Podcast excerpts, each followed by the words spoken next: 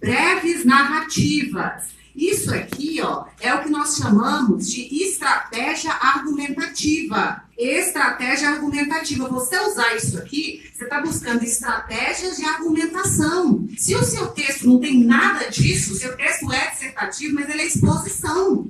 Ele só trabalha o quê? A mostragem de informações. Ou então ele é um comentário sobre o tema. Alguns alunos estão fazendo um, dois parágrafos maravilhosos de dissertação argumentativa Chega no terceiro parágrafo, um comentário, não tem uma estratégia argumentativa.